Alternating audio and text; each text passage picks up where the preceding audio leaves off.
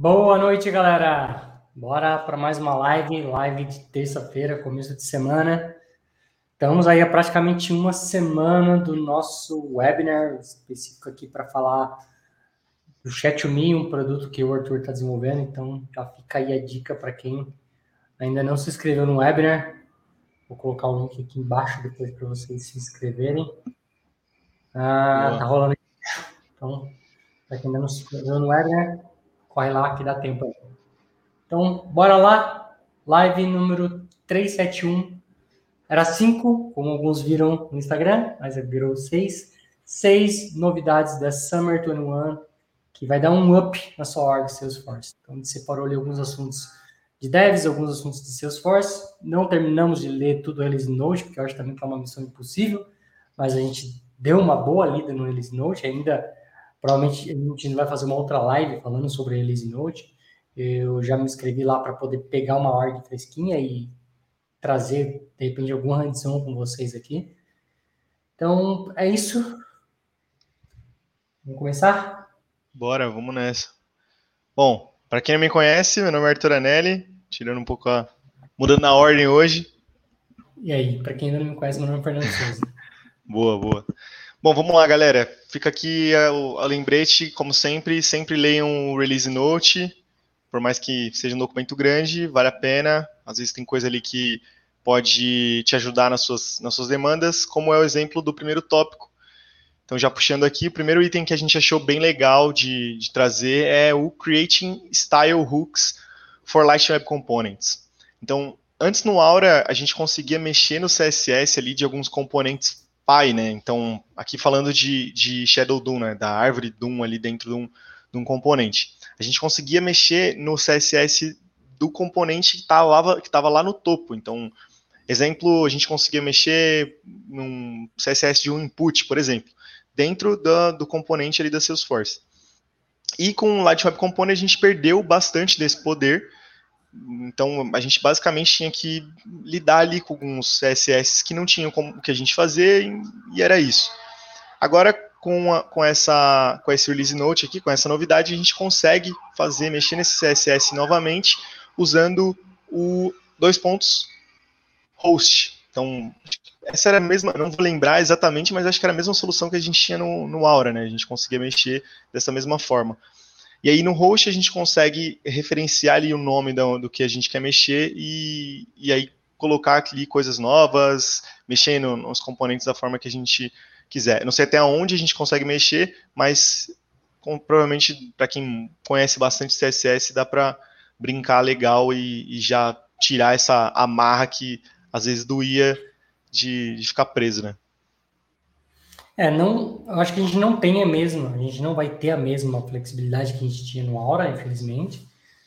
É algo que é mais controlável, né, mais controlado ali, porque você quando está criando um componente, você vai poder criar algumas variáveis, e essas variáveis vão poder ser injetadas do componente pai.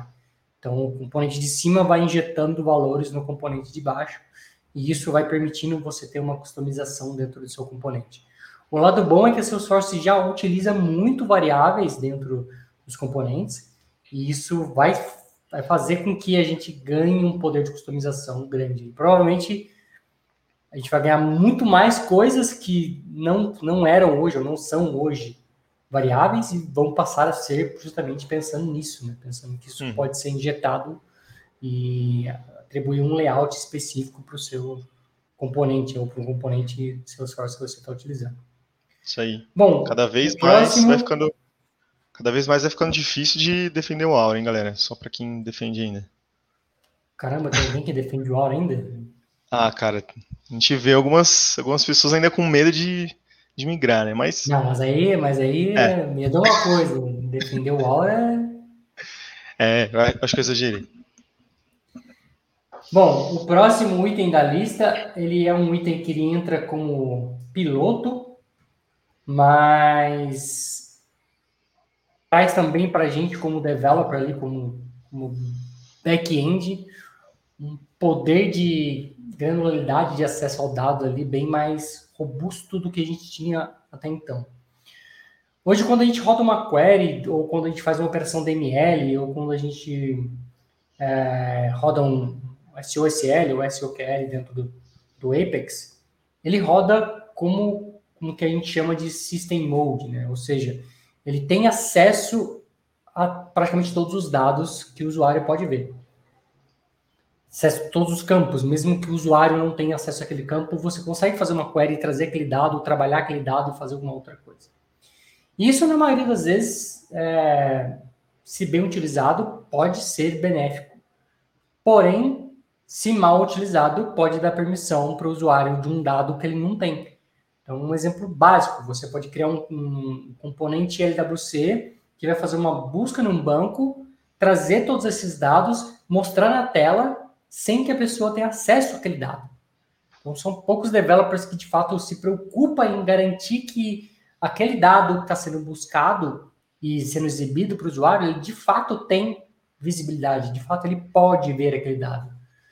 E já existe maneiras, já desde que, não desde que o mundo é mundo, mas não sei exatamente desde quando, mas já existe há um bom tempo, formas de você garantir que a pessoa tem acesso àquele dado. Né? Ela tem acesso a esse registro, você consegue, uh, via metadado, ver se ele tem acesso àquele objeto de leitura, é, ver se ele tem acesso àquele campo, e aí você consegue tirar dados dali. Depois surgiu uma maneira mais prática de fazer isso, que é numa query, select, ID, name, address, from account, por exemplo, uma query simples para você trazer os dados de conta. E você tinha uma tag adicional que você colocava with security enforce, e ele já fazia para você a verificação de fato se o usuário poderia ter acesso a todos aqueles campos que você está selecionando. E vamos supor que, um exemplo que eu dei aqui, né? estou selecionando conta e estou trazendo o address, mas o usuário não tem permissão de leitura do address de uma conta. O que aconteceria nesse caso é que o usuário tomaria um erro de inacessível, de campo inacessível, e, e aí o admin teria que dar permissão para ele para conseguir continuar. Isso é o melhor dos mundos, quando a gente fala de aplicativo para PP Exchange, isso é obrigatório, não é nem opcional. Se você não faz essa verificação, o seu pacote não passa no Security Review, então você não consegue publicar o seu app na PP Exchange. Porém, quando a gente está dentro de casa ali, trabalhando na sua org, você não vai olhar para isso. Né? Acho pouco provável que a maioria, a grande maioria esmagadora dos projetos não tem um Security Enforce ali numa query para garantir que o usuário possa de fato ver só o que ele quer ver. Bom, dado todo esse contexto, o que, que muda então, ou o que, que a gente ganha uh, nesse novo piloto, tá? Uh, a gente vai ter um, um cara novo chamado ah, Secure, Secure Epics Code with User Model Database Operation. O que esse nome complicado quer dizer? Quer dizer que quando você fizer uma query você vai ter um parâmetro adicional que você vai falar, cara, roda essa query para mim como user mode, ou seja, só me traga o que de fato esse usuário que está executando essa query pode ver. Ou roda essa query no system mode, ou seja, uh, me traga exatamente como um system admin pode ver e eu vou garantir, vamos colocar aqui que nós developers devemos fazer isso, eu vou garantir que o usuário só pode ver o que de fato ele pode ver. É, por padrão, vai se manter o System Mode, ou seja, nada, nenhuma aplicação sua vai quebrar do dia para noite, porque antes você podia ver alguma coisa, agora você não pode. Mas é um ponto de alerta que eu coloco que pode ser que um dia isso mude, né? Hoje uhum. é assim, mas nada garante que um dia isso passe a ser diferente. Então, provavelmente isso é algo que num futuro próximo a gente deva ter que fazer algumas refatorações ali. E se hoje você não utiliza sequer o With Security Force, já recomendo você dar uma pesquisada aí o que, que isso quer dizer. Vou até escrever aqui para vocês como é que como é que é hoje, né? With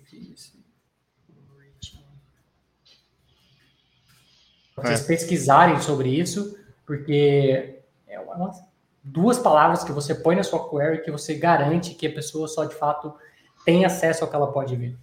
Ah, então você não precisa ficar se preocupando no seu no seu componente, como é que você vai fazer para ocultar um dado, etc. Né?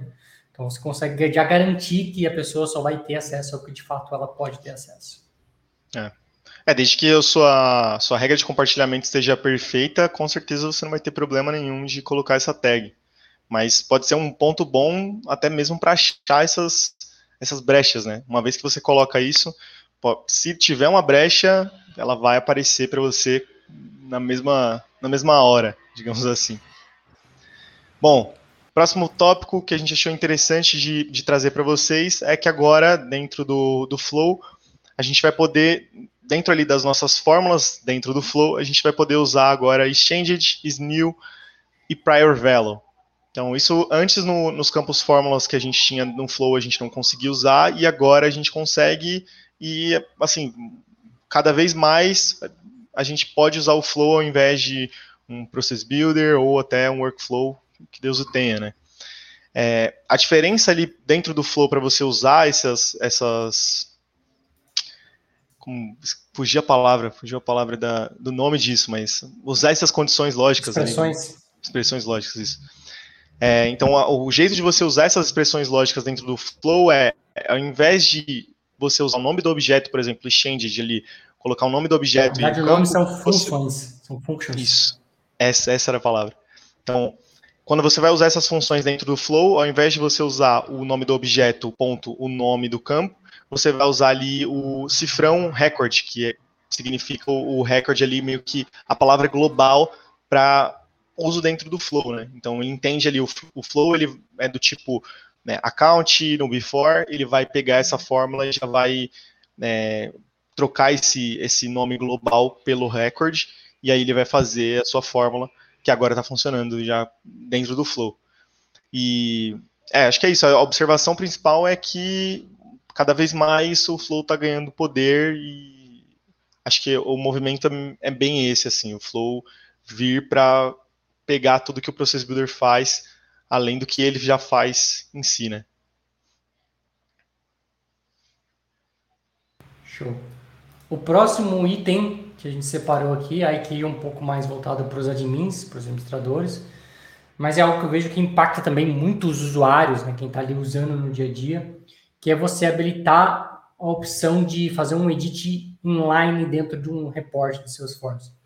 Então, ele entra hoje como uma função, entra hoje não, né, mas entra na Summer como um item beta, ou seja, é, tá para ser testado ali, então pode ser que ele suma, não vire um DA, pode ser que ele continue e vá, né, para frente. Como algumas funcionalidades a gente sabe que não vai para frente, mas esse ele teve uma grande votação lá no ID Exchange, então acho que ele com certeza deve ir para frente.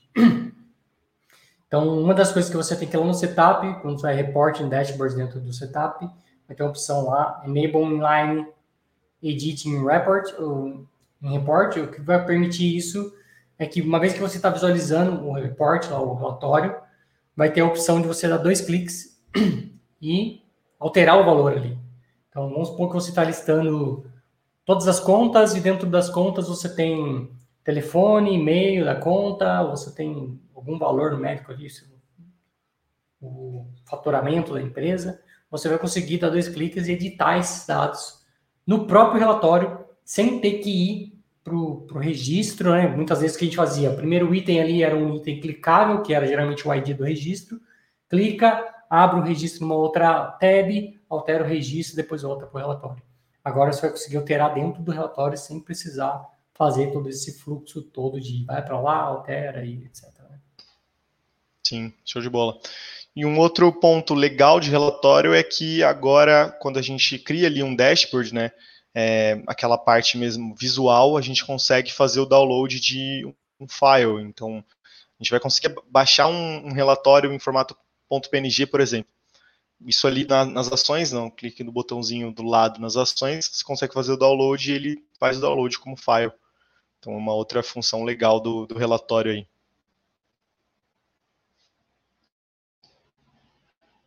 E o último, porém não menos importante, ele é um que a gente já falou aqui em reviews de Release Note no passado, aonde ele era na época como piloto e agora ele está GA, ou seja, todo mundo vai poder ter acesso a ele. Para mim, Isso é um dos grandes avanços dentro do, do universo LWC, que uhum. é você poder criar um, um quick action com componente. Né? Então, o que a gente tinha que fazer antes era o que a gente chamava de wrapper, ou seja, eu crio uma casca Aura, dentro dessa casca Aura eu ponho um componente LWC, e aí eu pegava essa casca Aura e usava ele como um quick action, porque só era assim que era permitido. E agora Salesforce criou então uma nova um novo target que é o Lightning Underline, Underline Record Action, que vai permitir a gente criar um LWC com um action chamando direto do botão ali, sem ter que fazer esse wrapper ali. Então isso ajuda a gente a ter menos código, né? Você não vai ter que ficar criando uma casca, a ter um código mais limpo, mais organizado. E é uma feature que abre assim, portas para permitir bastante customização dentro da plataforma. É muito comum você ter um objeto e ter ações customizadas lá em cima, tá? Quem, quem ainda está no famigerado ali Visual Force ou no Classic, né? Vai, vai ter os botões ali em JavaScript quando a gente foi para o Aura, ou, aliás, quando a gente foi para o Lightning, os botões de JavaScript, na grande maioria, morreu, né? Alguns deu para migrar, mas outros que tinham uma lógica mais complexa teve, teve que virar um componente. Uh, e virou um componente Aura. E aí, com, com o surgimento do LWC, é, isso não acompanhou. Né? A gente não tinha até então as Quick Actions lá. E agora a gente vai poder criar as nossas próprias Quick Actions. Vamos Boa. passar alguns aqui. O Euclides perguntou: se você pôr um campo na query e o admin não liberou ele para você, para você ver o que ocorre, erro ou o campo retorna outra coisa. É, depois ele falou: se usar esse with security, ele vai retornar um erro. Ele vai dar um erro de é, campo inacessível. Ele dá um erro de integridade de campo, ou seja, o usuário está tentando acessar um campo que ele não tem permissão e não pode fazer isso. Aí, se estiver em é. uma, em uma aplicação, o erro vai dar para você em log, né? Provavelmente vai quebrar a sua tela ali, vai quebrar a sua aplicação e vai dar esse erro em log. Sim. Mas é boas práticas, tá, cara? Por mais que você ouvi aqui com o Eclipse Flintstone, isso não quebra a integridade Uh, depende, tem maneiras de você tratar o seu componente para não, não quebrar, né? Uh, é, essa, mas... essa pergunta é relacionada ao, ao relatório, acredito. A mudança do, dos campos no, no, relatório. E aí o Carlos completou ali falando que os, nem todos os campos vão conseguir ser editáveis. Né? No, no link do, do Release Note, a gente vê que, por exemplo, o Stage ele não é um campo editável, né? Acredito que nessa linha também, boas práticas. Se você coloca um relatório e deixa que ele seja editado, muito provavelmente não pode ser um relatório, por exemplo, de, de balanço da empresa, né? Esse relatório ele não pode ser editado jamais, nenhum, nenhum dos campos dele. É mais pensando é, em relatório, por ele exemplo. Vai, de... ele, vai, ele vai respeitar o Field Level Security, né? Se o usuário Exato. não pode editar aquele campo, no relatório ele também não vai poder editar aquele campo. É justamente uhum. É, essa, essa questão de segurança, a Salesforce ela tem isso muito maduro, né? não é algo que, que vai abrir uma brecha. Eu nunca vi algo que uhum. abrisse uma brecha nesse sentido. Né? Então, aqui uhum. nos relatórios também, da mesma forma que a gente tem edição inline no list view, né? No list view, se você tem a edição inline, o usuário também não pode editar um campo que ele não tem permissão de edição. Não vai ser diferente dentro do report. Né? Uhum. É bem parecido, a mesma ideia de funcionalidade dois cliques, edita, salva, tem um botão salvar. É, lá dentro do relatório, a mesma coisa. Né? É, acredito que seja essa funcionalidade seja interessante, por exemplo, é, vamos colocar aqui um, um, relatório diário de clientes que você tem que atender. Então, se você tem esse relatório ali na, na home ou em algum outro lugar, alguma coisa do tipo que migre algum objeto que enfim, que seja usual para o dia a dia de alguma empresa, a pessoa poder editar ali dentro do relatório mesmo, ao invés de, como o Fernando falou lá, clicar no link e editar o campo. Que colocar o cara tinha que fazer pelo menos mais uns três cliques, né? Acho que é para ficar mais rápido mesmo. É, tem uma série de, de regrinhas, né? se vocês olharem o link que, que eu postei aí, Uh, um deles, que é o do report, ele fala lá embaixo, né?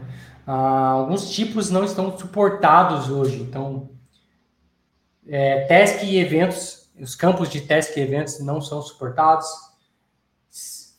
Fields dos campos do sistema, que seria record ID, create date, obviamente não é suportado. Campos compostos, né, que é o endereço, por exemplo, ou o nome, né, que a gente tem nome, first name, last name, um, tratamento, isso não vai permitir você fazer o edit inline ali. Uhum. Pick list não permite, triste, mas provavelmente isso vai vir ao, ao longo do tempo. Campo custom de date, date time, também triste, mas provavelmente vem ao longo do tempo. Campos encriptados, esse faz total sentido, mesmo que o usuário tenha acesso ali a, a ver dados encriptografados, né? Campos fórmulas, mas isso era óbvio, campo fórmula o usuário já não pode estar nem na tela, porque que ele conseguiria no relatório, né? Uhum. É, alguns campos padrões, como date time, auto number, roll-up summary, record type, master detail, texto de área longa, é, texto rico e campos de hierarquia.